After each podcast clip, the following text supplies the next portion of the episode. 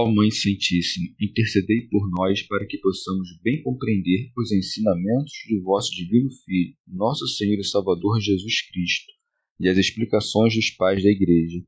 Ó Virgem Imaculada, ofereço-vos este trabalho e peço que abençoais aqueles que o ouvirem, e que seja para a maior honra e glória de Deus. Amém. Senhor Onipotente, purificai o meu coração e os meus lábios vós que purificastes os lábios do profeta Isaías com carvão em brasa, e dignai-vos, por tal modo, purificar-me com a vossa misericórdia, para que possa dignamente anunciar o vosso santo Evangelho. Por Jesus Cristo nosso Senhor. Amém. Senhor, abençoai-me. Que o Senhor resida no meu coração e nos meus lábios, para que anuncie digna e convenientemente o seu Evangelho. Amém. Evangelho de Nosso Senhor Jesus Cristo, segundo São Marcos. Cura do homem com a mão atrofiada. Jesus entrou de novo na sinagoga e estava ali um homem com uma das mãos atrofiada. E o observavam para ver se o curaria no sábado, para o acusarem. Ele disse ao homem de mão atrofiada: Levanta-te e vem aqui para o meio. E perguntou-lhes: é permitido no sábado fazer o bem ou fazer o mal, salvar a alma a uma pessoa ou perdê-la? Eles, porém, se calavam, repassando então sobre eles um olhar de indignação e entristecido pela dureza do coração deles, disse ao homem: Estende a mão. Ele a estendeu, e a sua mão estava curada. Ao se retirarem, os fariseus, com os herodianos, imediatamente conspiraram contra ele sobre como o destruiriam. Comentários dos Pais da Igreja Teofilacto Diócrida Depois de desconcertar, com o exemplo de Davi, os judeus que acusavam os discípulos por arrancarem espigas no sábado, agora, conduzindo-os ainda mais à verdade, o Senhor opera um milagre no sábado, mostrando que, se é piedoso operar milagres no sábado para a salvação dos homens, não é mal fazer no sábado as coisas necessárias para o corpo. Diz, pois, o evangelista. E Jesus entrou de novo na sinagoga e estava ali um homem com uma das mãos atrofiada. E observavam para ver se o curaria no sábado, para o acusarem. São Beda.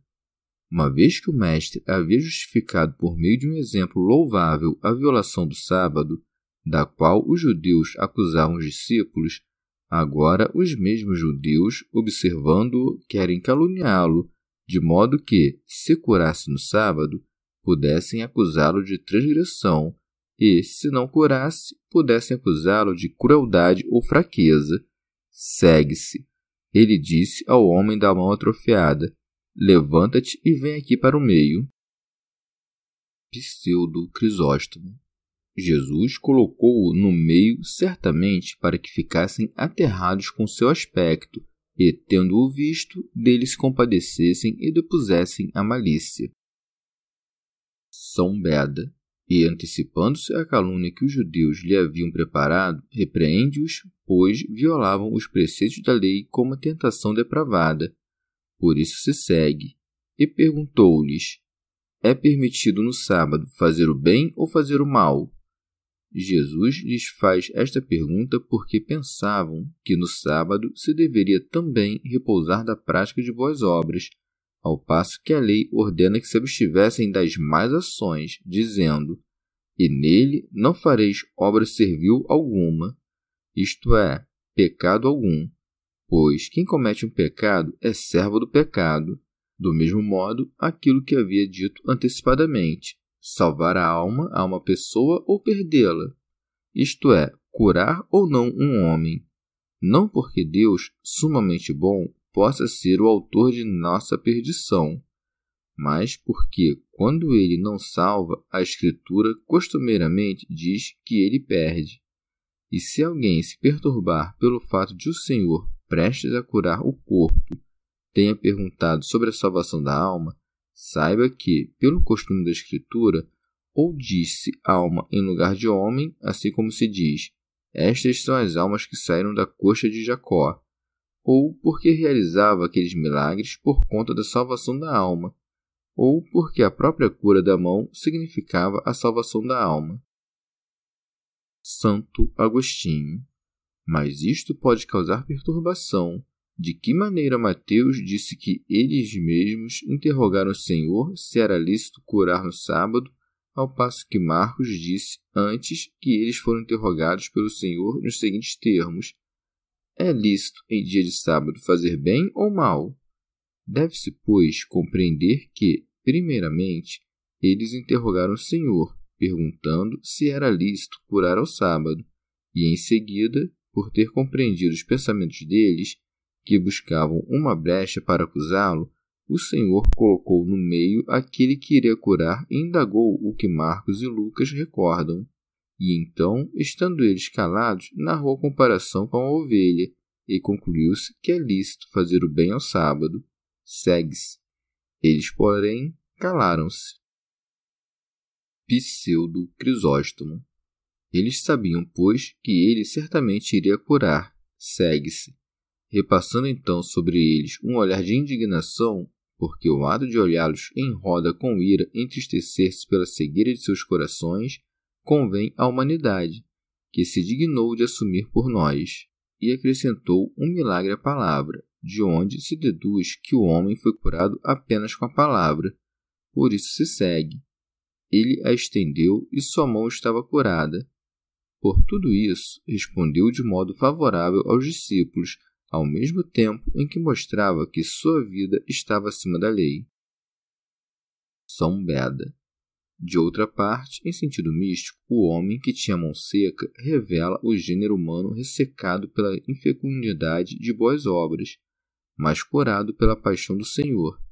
Gênero humano cuja mão direita, que em nosso primeiro pai se tinha ressecado quando colheu o fruto da árvore proibida, mas que, pela graça do Redentor, quando estendeu as mãos inocentes na árvore da cruz, foi, com a seiva das boas obras, restabelecida na saúde.